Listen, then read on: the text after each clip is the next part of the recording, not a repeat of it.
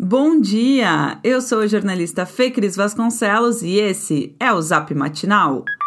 Quinta-feira, 11 de março de 2021.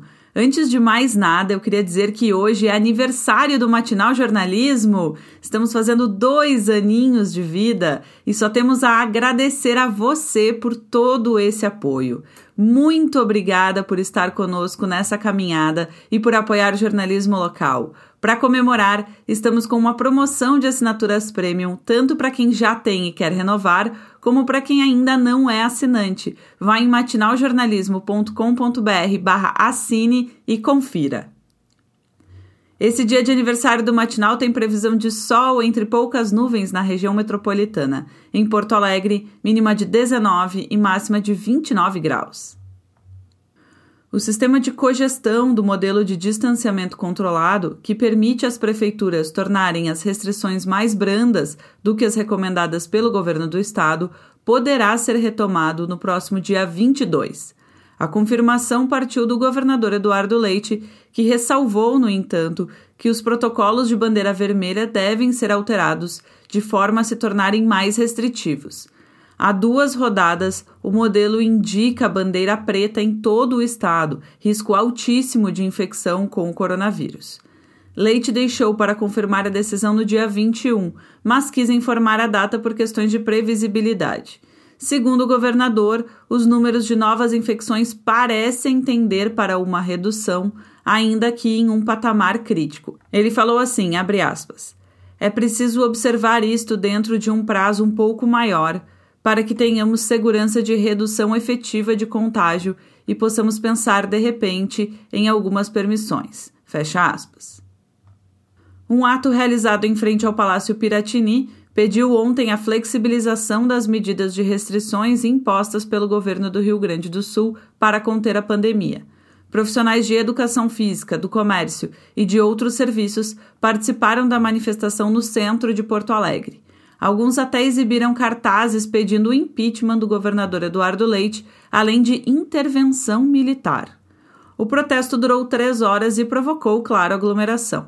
Entre os participantes estava uma ex-candidata à prefeitura de Nova Petrópolis, que chegou a gravar um vídeo citando uma frase nazista, o que gerou revolta da Federação Israelita do Rio Grande do Sul. Após o ato, o executivo gaúcho diz que entende as posições contrárias à iniciativa de limitar a atuação do comércio, mas recordou que o atual momento não é o ideal para aglomerações. Em nota, a administração salientou o recorde de mortes pela Covid-19 na terça-feira e mencionou o esgotamento do sistema de saúde. O protesto ocorria praticamente no mesmo momento em que o Hospital Conceição fechava sua emergência por conta da lotação do espaço. O Rio Grande do Sul registrou mais de mil mortes relacionadas à Covid-19 em apenas seis dias. O estado está entre as 20 unidades da federação classificadas como zonas de alerta crítico pela Fundação Oswaldo Cruz. A taxa de ocupação dos leitos de UTI está acima dos 100% desde 2 de março. Na manhã de ontem, as unidades com leitos privados já chegaram a 124% de lotação. Especialistas ouvidos pelo G1 atribuem à lotação das unidades de tratamento intensivo a progressão rápida do vírus, especialmente da variante brasileira, ao relaxamento da população e à falta de gestão das autoridades. Frente à complexidade exigida pela abertura de novos leitos, a solução apontada por médicos, sindicatos e associações é sim manter o isolamento social ou até mesmo adotar um lockdown para conter o avanço do vírus. A Universidade Federal de Ciências da Saúde de Porto Alegre passará a realizar, a partir de hoje, testes para a Covid-19. As coletas ocorrerão no estacionamento da instituição, que fica na rua Sarmento Leite.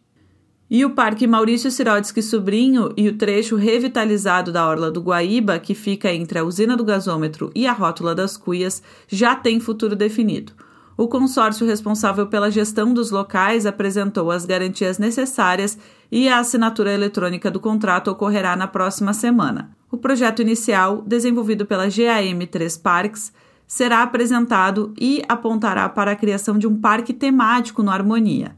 A Prefeitura de Porto Alegre ainda precisa aprovar o plano operacional da empresa e os acordos com os permissionários dos bares da Orla. Conforme a administração municipal, o prazo para o início da gestão dos dois espaços é de aproximadamente 60 dias a partir da publicação do contrato no Diário Oficial.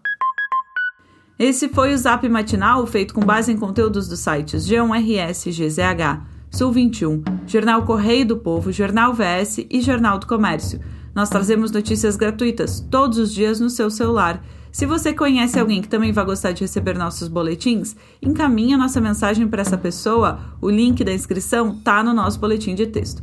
Aliás, caso você ainda não receba a newsletter Matinal Jornalismo, que está de aniversário hoje, no seu e-mail todas as manhãs, inscreva-se gratuitamente ou considere fazer nossa assinatura premium para ter acesso a todos os nossos conteúdos e também, é claro, apoiar o jornalismo local. Um abraço e excelente quinta-feira!